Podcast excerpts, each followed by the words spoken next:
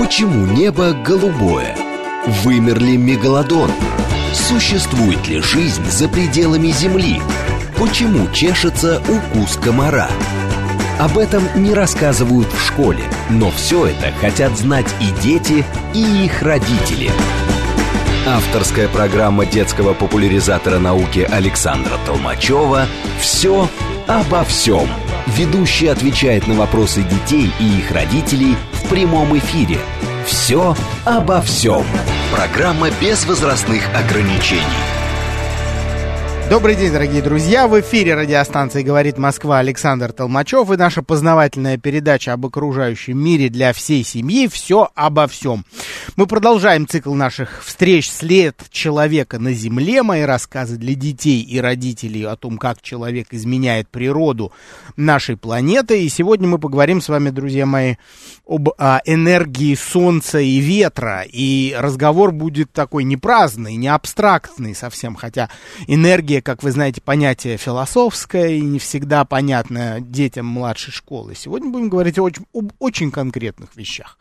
Но давайте сначала поговорим, а, начнем, собственно, с того, что а, энергия означает для всего живого на нашей планете. Не только для человека, разумеется, а для всех живых организмов, начиная с примитивно устроенных одноклеточных, э, э, одноклеточных представителей живого, например, бактерий, да, и вплоть до многоклеточных э, эукариот, да, например, крупные млекопитающие и прочее. Нас всех объединяет, помимо там прочего, помимо генетического материала, строения, вот, клеток, да, химического состава, всего живого. Нас очень объединяет то, что нам всем нужна энергия, обязательно. А, химические реакции внутри клеток происходят а, при участии энергии. Эта энергия необходима. Чтобы клетка жила, чтобы клетка развивалась, энергию необходимо потреблять. Ее нужно откуда-то брать.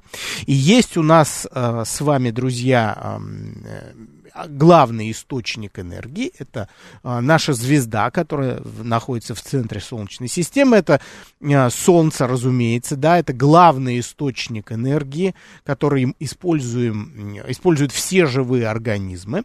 И согласно, вот я много раз об этом рассказывал, что несмотря на то, что сейчас Солнце остается главным источником энергии для всего живого, по всей видимости, согласно вот одной из популярных гипотез, жизнь на планете возникла, нашей планете возникла не при участии солнечной энергии, а при, уча- при участии э, энергии недр Земли, потому что извергающиеся вулканы это тоже важные источники энергии, которые мы э, нередко игнорируем, потому что они тоже способны нагревать, например, атмосферу, становиться источником теплового излучения, вот, и, а также недра Земли, как известно, это источник массы химических э, элементов, да, практически вся таблица Менделеева, она находится у нас в недрах планеты, в разных частях, конечно, с разным, в разной пропорции, но тем не менее, вот, смотрите, э, и считается, друзья мои, как я уже говорил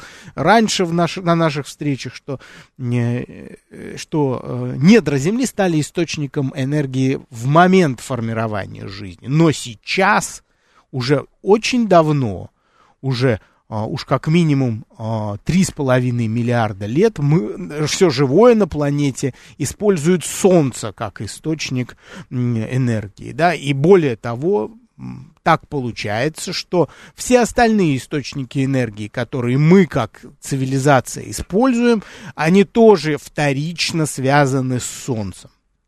А, то есть, например, энергия а, которую мы получаем, сжигая каменный уголь, энергия, которую мы получаем, сжигая газ и используя топливо, производным э, топлива, которое мы получаем, например, из нефти, в частности, мы используем все то же самое, э, всю ту же самую энергию Солнца. Каким образом? Несколько слов об этом, это важно очень понимать, потому что э, вот э, понимание этого, друзья мои, лежит в основе понимание нами того, что часть источников энергии э, возобновимы, то есть они, мы можем пользоваться ими многократно, вот, и их количество и не уменьшается от этого. А э, основные источники энергии, которыми мы постоянно пользуемся, они невозобновимы, то есть они закончатся какой-то момент. С чем это связано? Вот смотрите, друзья, все полезные ископаемые, которые мы извлекаем из земли и используем в качестве топлива, это нефть, газ, каменный уголь, все они являются, все они появились так или иначе при участии живых организмов. А, жив, количество живых организмов на нашей планете, оно ограничено, оно не безгранично. Мы не можем именно поэтому бесконечно качать нефть из недр Земли, да, извлекать оттуда газ и каменный уголь. Потому что каменный уголь, как известно, это производная древних растений, в, качестве, в, в частности, каменно-угольного периода вот, которые накопились в недрах земли, преобразовались в очень э, твердый, э, в, твердый углерод, который по структуре как камень. Вот. Э, помимо этого, это нефть и газ. Да, мы сейчас придерживаемся основной теории происхождения нефти и газа как биогенной. То есть а, а, и то, и другое появилась на нашей планете благодаря тому, что в древности существовали а, в океанах а, микроорганизмы, одноклеточные, а может быть многоклеточные, может быть колониальные, которые умирали, накапливались в земной коре и в дальнейшем под влиянием высоких температур в, недр земли, в недрах Земли, под влиянием высокого давления, там же в недрах они преобразовались в то, что мы сейчас называем нефтью и газом. Вот смотрите, и то, и то получается, получилось из чего-то живого. Мы сейчас можем все это использовать, все эти источники энергии, в результате чего они закончатся, исчезнут. Давайте разберемся с тем, зачем э, и как так вышло, что энергия Солнца стала накапливаться в живом. Дело в том, что и сейчас, и по сей день мы с вами используем энергию Солнца. Мы, мы как живые организмы, растения, так же как живые организмы, постоянно используют энергию Солнца через фотосинтез. Процесс фотосинтеза фактически это запасение энергии Солнца, превращение ее в энергию химических связей, и в виде химических веществ, которые именуются углеводами, сахарами, растения накапливают в себе, внутри себя энергию Солнца. Углеводы, как вы знаете, являются важнейшим э, топливом для нас с вами, потому похоже на углеводороды, да, но при этом химически совсем разные вещества.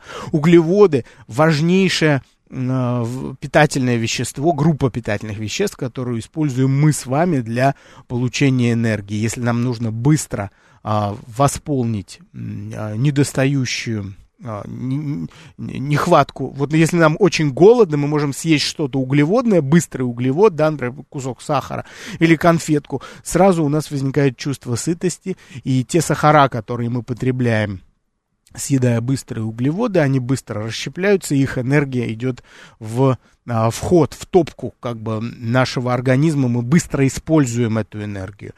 А, что же это за энергия такая сладкая в, в углеводах находится? Да, это энергия, которую запасли когда-то растения, которую мы научились преобразовывать, превращать в сахар. Сахар мы э, съедаем, в результате чего используем эту энергию.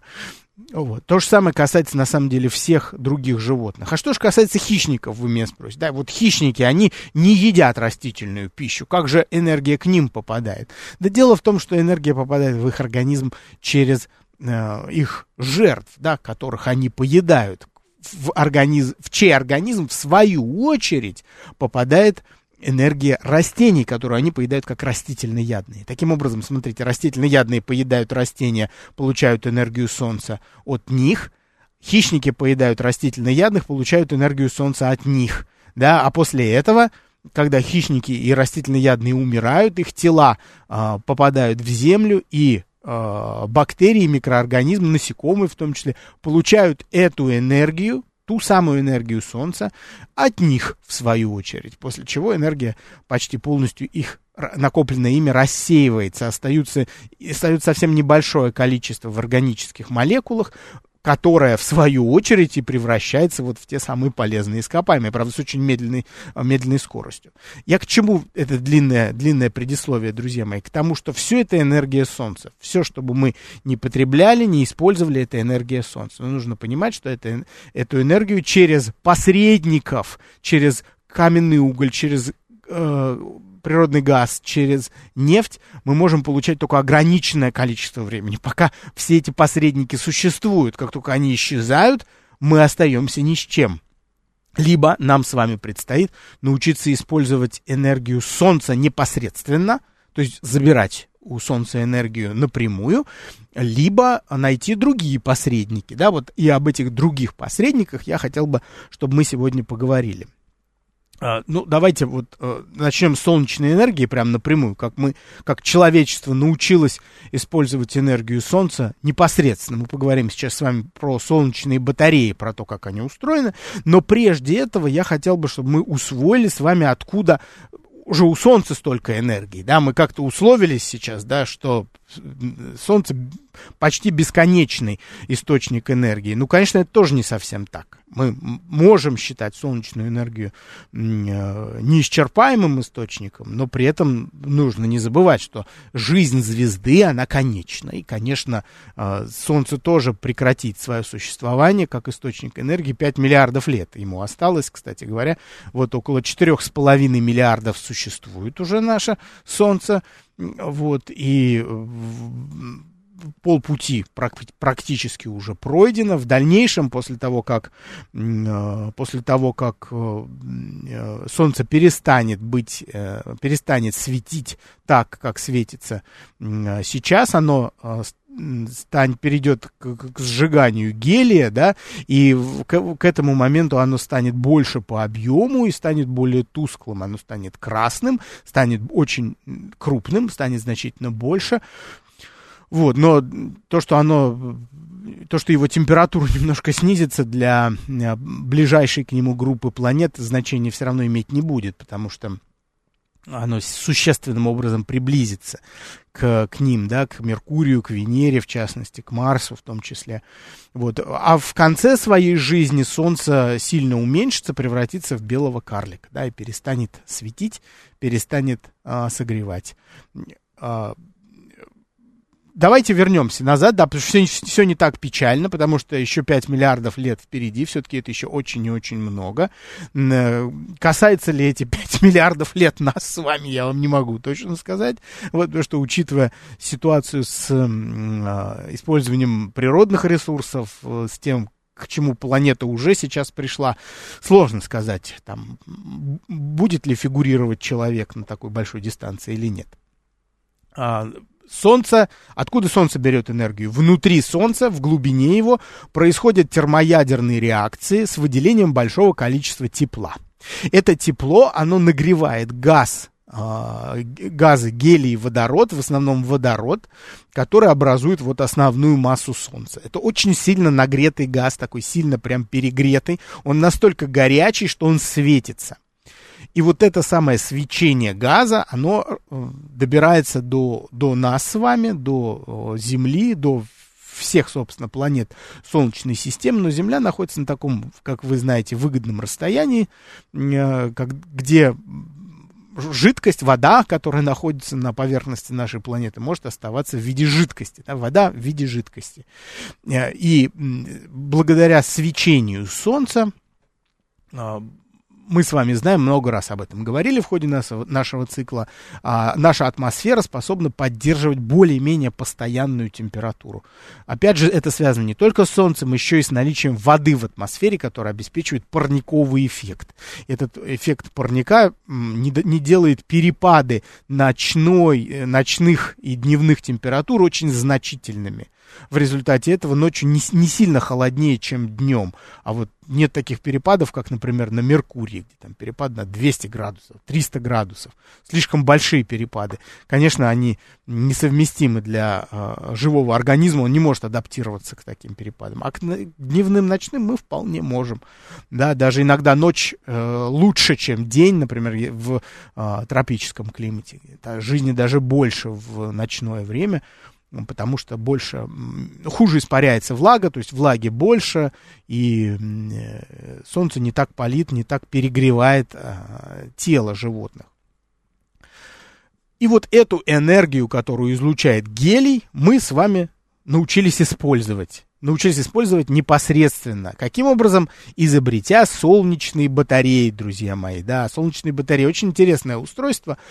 А, которая используется далеко не везде в связи с своей такой очень ограниченным все-таки применением. Давайте я сейчас в нашей с вами трансляции покажу, как выглядит солнечная батарея.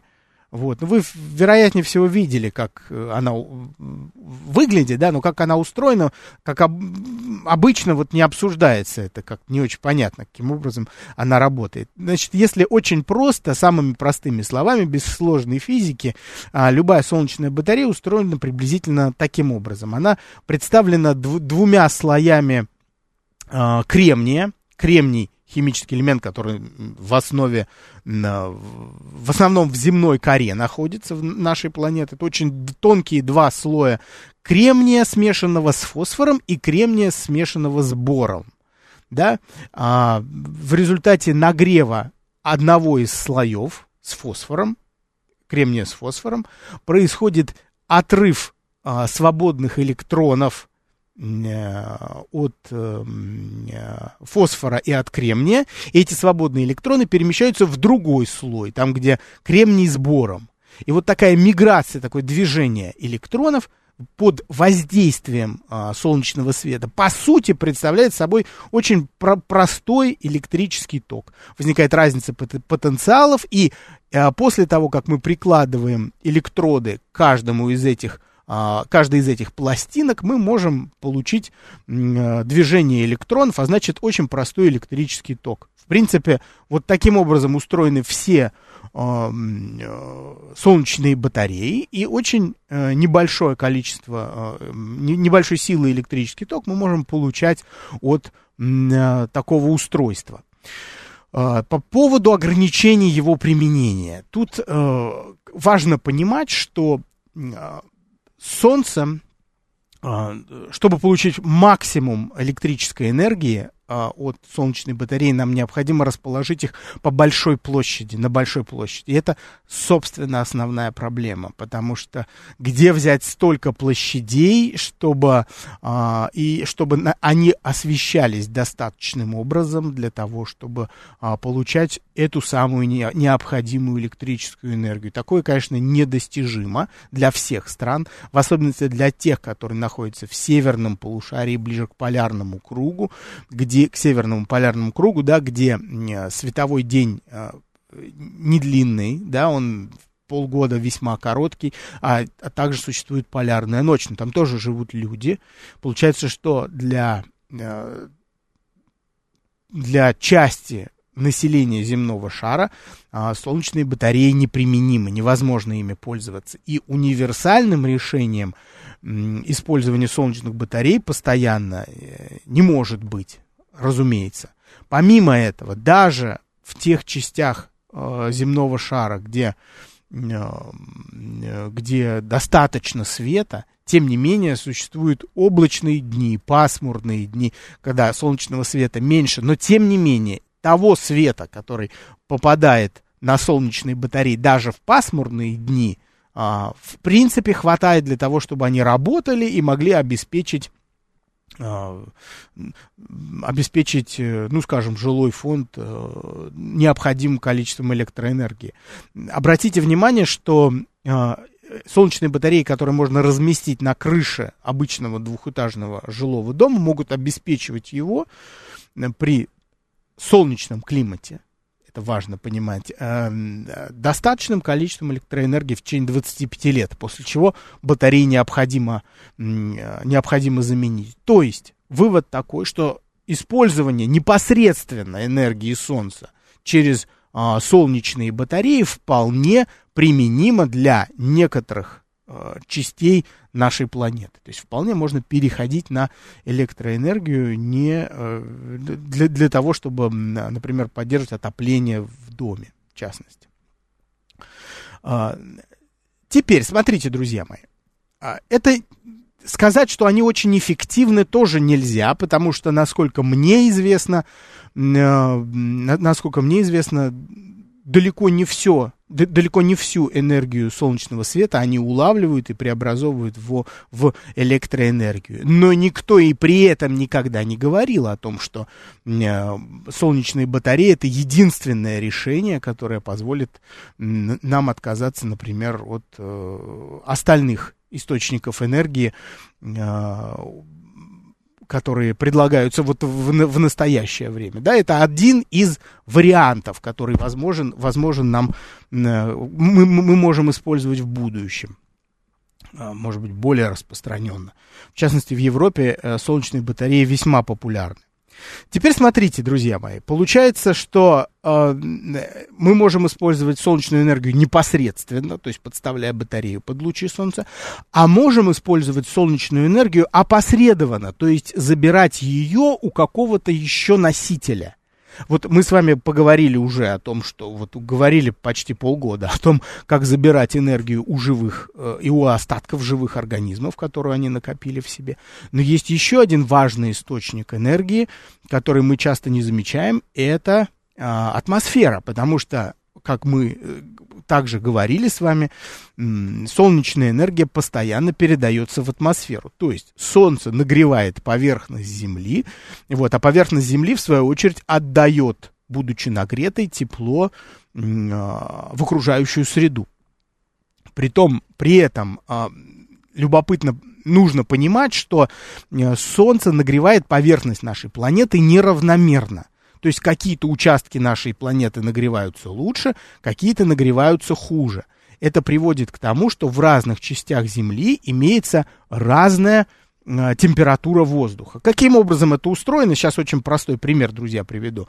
Вот представьте себе, что воздух в, одном, в одной части планеты нагревается сильно. Нагретый воздух начинает подниматься вверх, как бы улетать вверх, оставляя после себя область пониженного давления. Если оттуда воздух ушел, то в этой части над поверхностью Земли область низкого давления. А вот теперь представьте себе, что какая-то часть нашей планеты прогревается хуже. И воздух там холодный. А если он холодный, то он а, опускается вниз, опускается к Земле, и в этой части Земли давление выше. Получается так, что из-за неравномерного прогрева поверхности нашей планеты у нас в одной части Земли атмосферное давление повыше, а в другой пониже. К чему это приводит, если в одной части планеты воздух э, атмосфера более высокая, да, имеет более высокое атмосферное давление, а в другой ниже, да, начинает перетекать воздух. Воздух начинает мигрировать из одной части планеты в другую часть планеты. И такие, такие перетекания воздуха мы с вами называем а, ветром по сути, движущийся, перетекающий воздух представляет собой, э, представляет собой энергию Солнца, превращенную в энергию ветра. И если мы будем использовать энергию ветра, а ее используют уже более двух тысяч а, лет, как вы знаете, да, ветряные мельницы, когда строили наши предки, они их строили с какой целью? С целью привести в движение жернова, которые будут э, молоть молоть муку, превращать э, зерна в муку, да, а, то есть получать механическую энергию. Э, энергия ветра превращается в механическую энергию. Что такое энергия ветра? Это, по сути, преобразованная энергия Солнца. Таким образом, кто, друзья мои, мелет муку? Да Солнце мелет муку. Это то самое, та самая солнечная энергия. Вот что я предлагаю, дорогие мои. У нас сейчас заканчивается первая получасовка, а вторую получасовку мы начнем э, несколько с необычного с необычного диалога, да, потому что сегодня я с удовольствием выполняю роль посланника русского географического общества с тем, чтобы напомнить всем нашим дорогим слушателям, что 14 ноября состоится большая просветительская акция под названием а, «Географический диктант русского географического общества», в котором могут принять участие все желающие. Акция прос просветительская и в, по большей части она развлекательная. Вот. Потому что никто нас специально, конечно, не проверяет, что мы знаем о э, географии России, о биологии России в том числе. И э, это будет 14 ноября 2021 года по местному времени разных площадок. Поэтому, друзья, в начале следующей часовки у нас будет с вами небольшая тренировка. Готовьтесь звонить в студию, друзья мои. А сейчас у нас новостной перерыв. Почему небо голубое? Вымер ли мегалодон? Существует ли жизнь за пределами Земли? Почему чешется укус комара? Об этом не рассказывают в школе, но все это хотят знать и дети, и их родители. Авторская программа детского популяризатора науки Александра Толмачева «Все обо всем». Ведущий отвечает на вопросы детей и их родителей в прямом эфире. «Все обо всем». Привет, друзья, это Александр Толмачев. Все обо всем. Мы продолжаем наш цикл «След человека на Земле». И сейчас у нас необычная такая вставка, да, потому что сегодня я выполняю роль посланника русского географического общества с тем, чтобы напомнить вам, друзья, что 14 ноября состоится большая просветительская акция под названием «Географический диктант». По большому счету она развлекательная, поэтому я призываю всех желающих присоединяться, никто нас специально не проверяет, это мы с вами, скорее всего, э, должны сами хотеть участвовать в, в такой акции, потому что я хочу, я люблю играть в головоломки, я люблю э, находить свои ошибки, быть неправым, вот, потому что это позволяет мне в, в дальнейшем узнать больше. И Сейчас, прямо сейчас, в прямом эфире мы с вами немножко потренируемся, что же такое за географический диктант. Потому что участвовать в нем могут, конечно, и дети, и взрослые. И несколько вопросов, я, честно вам скажу, я выбрал попроще.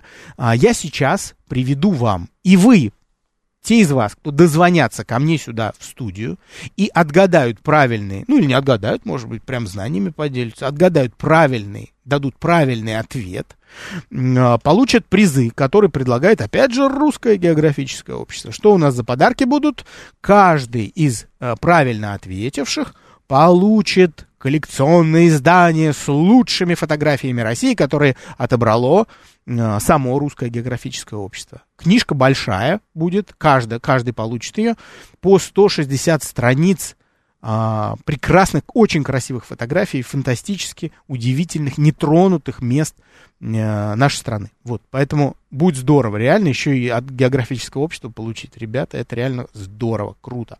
Вот, поэтому готовьтесь, сейчас начнем.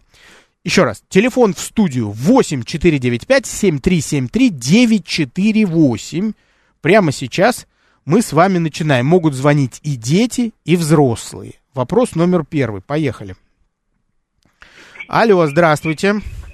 Здравствуйте. Здравствуйте. Как вас зовут? Кто будет отвечать, вы или... или... Мак- Максим или Максим. Так, Максима, давайте нам Максима сюда в студию. Да, сейчас.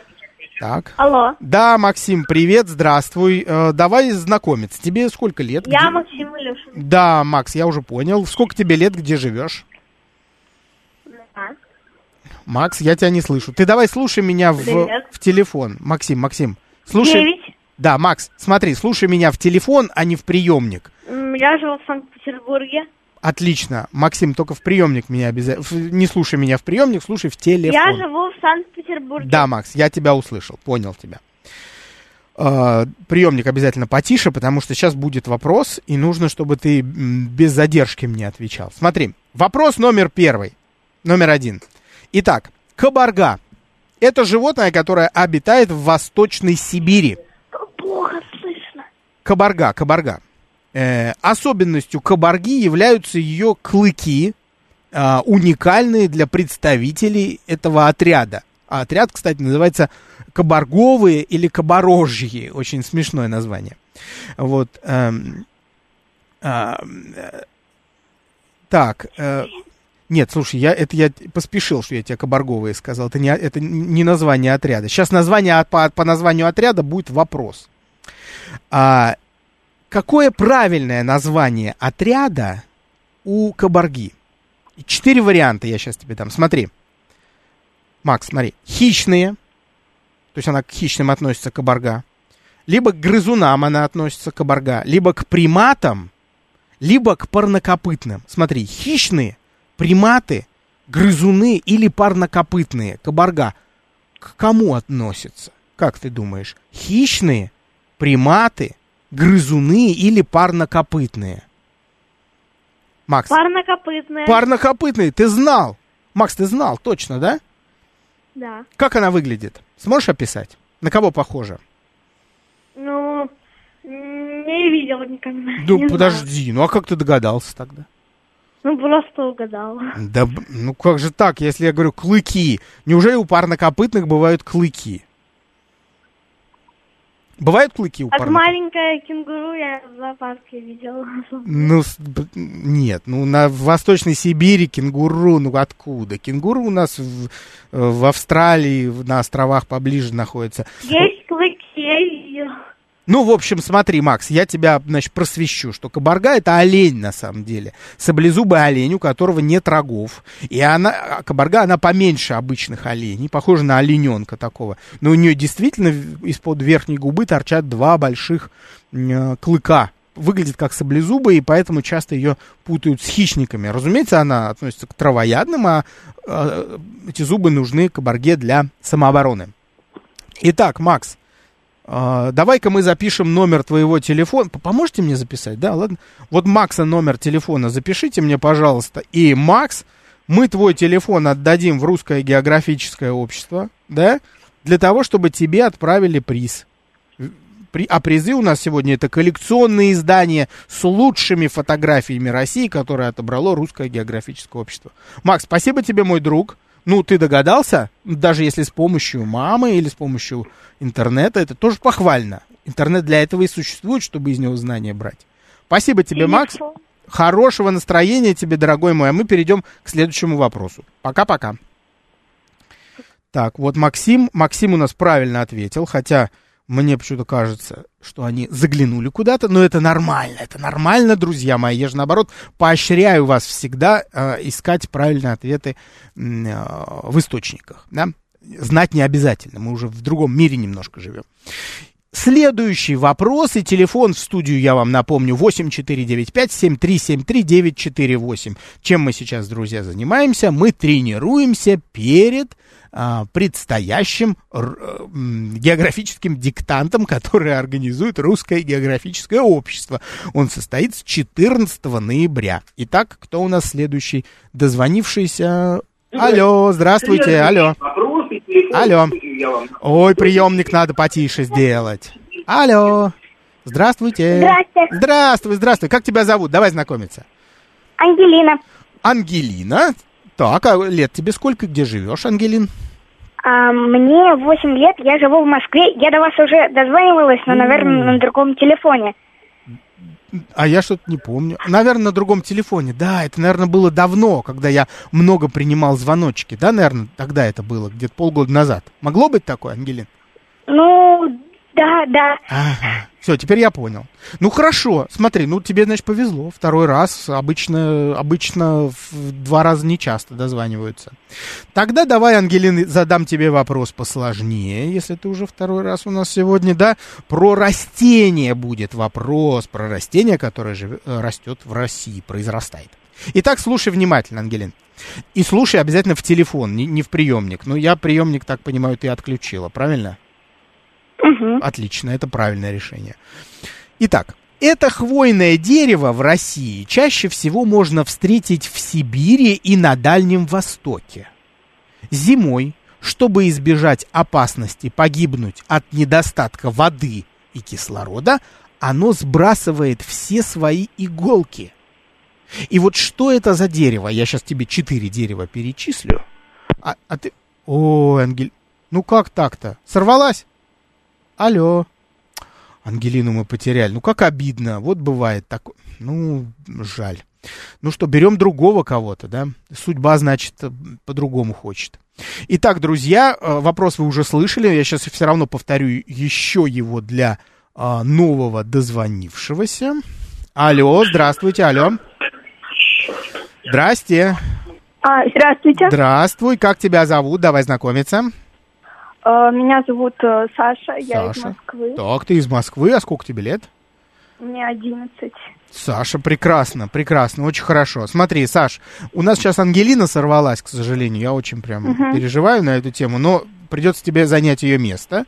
И на вопрос тебе будет про хвойное дерево, о котором я сейчас говорил. Значит, еще раз повторю вопрос, Саш. А, хвойное дерево растет в России, часто можно встретить его и в Сибири, и на Дальнем Востоке. И зимой, чтобы не погибнуть от недостатка воды и, кисло, э, и кислорода, кислорода тоже не хватает, оно сбрасывает все свои иголки. И нужно угадать, что это за дерево. Я тебе сейчас четыре варианта скажу, и ты мне один выберешь. Ладно, Саша? Угу. Давай. Это пихта, это кедр, это лиственница или сосна. Мне почему-то кажется, что это лиственница. Это не, тебе не кажется, ты просто знаешь это и все. Молодец, отлично, так и есть. Какой подарок у нас Саша получает? Так, Саш, ты у нас получаешь коллекционное издание с лучшими фотографиями России, которое отобрало Русское географическое общество. Поэтому мы записываем сейчас Саша номер телефона. Запишите, да? Хорошо, это я к звукорежиссеру обращаюсь. Саш, спасибо тебе большое. Я тебе могу только пожелать прекрасного дня, хороших выходных и э, до новых встреч. Может, еще услышимся угу. здесь в эфире. Спасибо большое. Пока-пока. Спасибо, до свидания. Счастливо, до свидания. Вот бывает, везет тогда. Друзья, у нас остался еще один а, вопрос. И вопрос будет про, про, про, про, про, про, про, про, про одного зверя. Про зверя будет вопрос, про зверя. Так, кто у нас дозвонился? Еще раз, телефон 8 495 7373 948. Мы сейчас с вами репетируем э, географический диктант, который организует Русское географическое общество.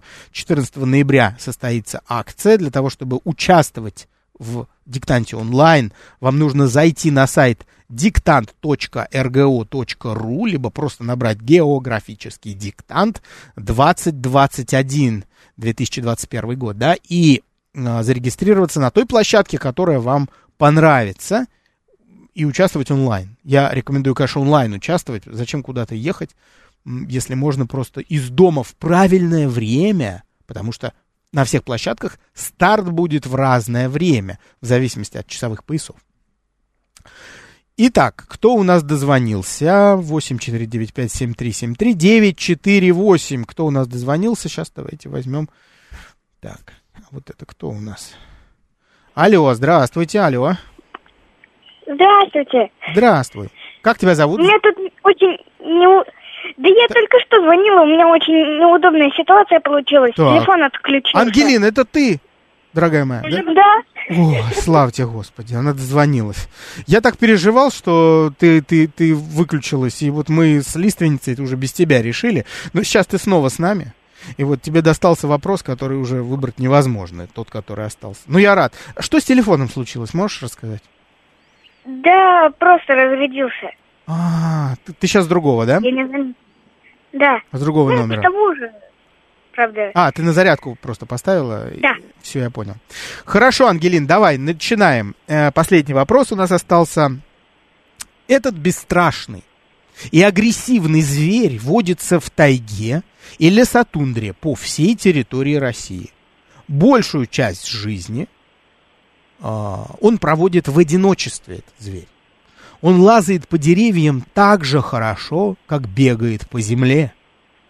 Этот зверь единственный представитель биологического рода, который переводится как обжора. Вот по тебе подсказка, что он бесстрашный и агрессивный. Может быть, ты слышала? Давай сейчас три, четыре варианта тебе дам. И ты подумай, кто из них вот такой бесстрашный и агрессивный. Значит, первый зверь – калан. Второй зверь – росомаха. Третий голомянка. Четвертый выхухоль. Калан, росомаха, голомянка или выхухоль. Это росоманка. О, ну, что-то одно надо, голомянка или росомаха все-таки. Росомаха. Росомаха, конечно, росомаха. Молодец, Ангелин, молодец. Все правильно. Голомянка это вообще-то рыба, так, на всякий случай. Да, поэтому я даже не стал говорить, что это зверь. Голомянка рыба эндемичная для Байкала. Выхухоль это насекомоядное животное, такое очень забавное, милое, которое в, в воде часть жизни проводит. А калан это вообще морская выдра. Они на территории России не водятся, они живут у побережья Канады и Аляски. Вот, да. Так что, конечно, росомаха. И почему бесстрашный и агрессивный? Потому что э, росомахи э, к семейству куньих они относятся. Они действительно очень свирепые звери. А ближайший сородич росомахи... Ты слышала про такого зверя медоеда? Когда-нибудь слышала? А, да, я читала это. Он, он, он по, э, он, он не боится даже льва. Да, потому да. что- Ты, ты абсолютно... Ну, он может, он может ради своих детей победить даже льва. Да, ты совершенно права. Так и есть. Действительно, он очень свирепый и невероятно смелый. У него удивительное строение шерсти и кожи, и за счет этого его не могут травмировать даже крупные хищники э, саванны, да, которые в Африке живут. Хорошо, ну ты правильно ответила, поэтому я прошу нашего звукорежиссера записать номер Супер Ангелины, и мы ей тоже дарим вместе с Русским географическим обществом книгу фотографий, которая называется, кстати, я так и не сказал, как называется эта книга фотографий, а, «Самая красивая страна». Страниц много, 160, поэтому подарок действительно ценный. И когда вам тебе и другим победителям будут звонить секретари Русского географического общества, вы уж трубочку-то возьмите, потому что они будут вам объяснять, как заполучить подарок. Спасибо большое, Ангелина. Я тебе желаю отличного дня, хорошего настроения. Вот. И еще услышимся как-нибудь. Будет возможность, наверное. Спасибо. Пока-пока, счастливо, до свидания. Да, друзья, прекрасный розыгрыш у нас был. Удивительная активность наших дорогих э, слушателей и зрителей. Те, кто в Инстаграме тоже смотрят, конечно, участвовали. Э, Друзья, давайте поговорим, продолжим все-таки нашу сегодняшнюю тему. У нас тема-то сегодня была очень интересная и есть по-прежнему. Тема энергия солнца и ветра. Энергия солнца и ветра. Давайте поговорим про э, ветрогенераторы, так называемые, потому что энергию ветра можно использовать э, так же, как энергию солнца, поскольку ветер это посредник, который э, также несет солнечную энергию. Каким образом? Каким образом это происходит? Вы уже, наверное, поняли по моей присказке э, в предыдущем часе. Ам, Воздух в разных частях нашей планеты прогревается по-разному. Это обеспечивает по области повышенного и пониженного давления, опять же, в разных частях нашей планеты. А, Из области повышенного давления ветер, воздух перетекает в область пониженного давления. Это, по сути, и есть ветер. Вот. А, и э, ветровые электростанции или ветрогенераторы, так называемые, это устройства, очень большие, большие сооружения, высокие. Я вот сейчас в трансляции на, в Инстаграме показываю, э, как выглядит ветрогенератор, но я думаю, что многие из вас видели, э, как, как они выглядят. Возможно, вы просто не очень представляете, не все представляют, кто в России живет, насколько они огромные. Они выше 100 метров в высоту. Это очень большие сооружения с колоссальных размером, размером лопастями. Вот такой большой-большой вентилятор, который приводится в движение э, силой ветра. Внутри находится генератор, который вырабатывает электрическую энергию. Фактически это энергия, преобра- энергия ветра, преобразованная а, в электричество.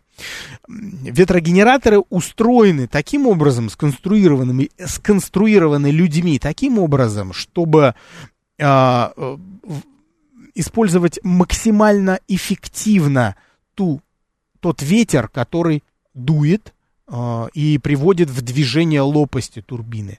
Лопасти также сконструированы таким образом, а, для того, чтобы обеспечивать как можно более быстрое и легкое вращение этих турбин. Лопасти очень тяжелые, они огромные. И сложно себе представить, как они приводятся в движение ветром.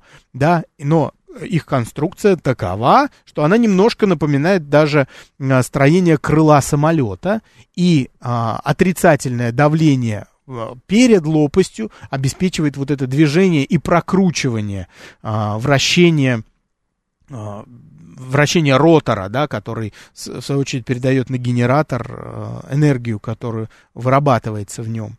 Вы можете возразить или м, пожать плечами, а как так устроено, что ветер, который вообще-то дует в разные, а, в разном направлении, должен все время вращать а, эту огромную турбину? На самом деле, м, на самом деле это совсем а, несложно ответить на такой вопрос. Потому- Почему? Да потому что а, ветрогенератор ловит ветер сам. В зависимости от того, куда дует ветер, турбина разворачивается в ту сторону для того, чтобы быть настроенной, поймать максимальное количество ветра. Под угол ветра она подстраивается сама. Более того, а, даже сами лопасти подстраиваются под те под тот угол ветра для того, чтобы максимально его поймать и использовать его с э, как можно большей эффективностью. А для чего? Для того, чтобы выработать большее количество энергии. Почему ветряки такие высокие? Почему выше 100 метров? Колоссальные сооружения, очень большие. Я сейчас даже покажу в трансляции в Инстаграме Э, людей, которые находятся в гондоле э, ветряка. И видно, что а, вот то место, где находится турбина, ротор, а, там мог, может поместиться не, не, не просто несколько человек, а по площади это как квартира небольшая. То есть это очень большое а, сооружение. Такая большая высота, друзья мои, на которой стоят турбины, необходима для того, чтобы м, поймать больше ветра. Чем больше высота, тем больше ветра будет поймано. Поэтому чаще всего а, ветрогенераторы устанавливают на открытых пространствах, в странах, э, в скандинавских странах, в Северной Европе, да, их ставят даже в воду, они стоят в заливах, потому что там у ветра нет особых препятствий, он может разогнаться до больших скоростей, и э, использование турбин там будет максимально эффективным.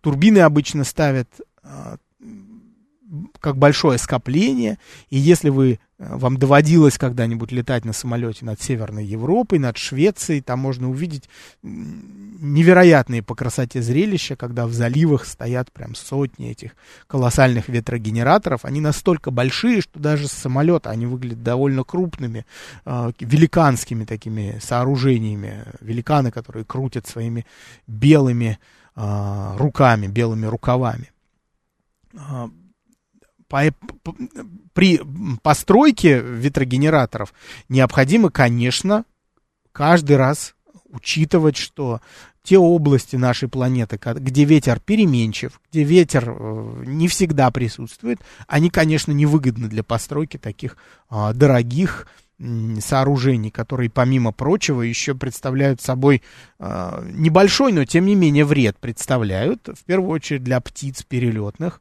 которые э, из северных, например, регионов южные перелетают. Если на их пути оказываются ветрогенераторы, которые, еще раз напомню, по, по высоте превышают 100 метров, то, конечно, птица может попасть в лопасти и, будучи затянутой, туда, конечно, сразу же погибнет.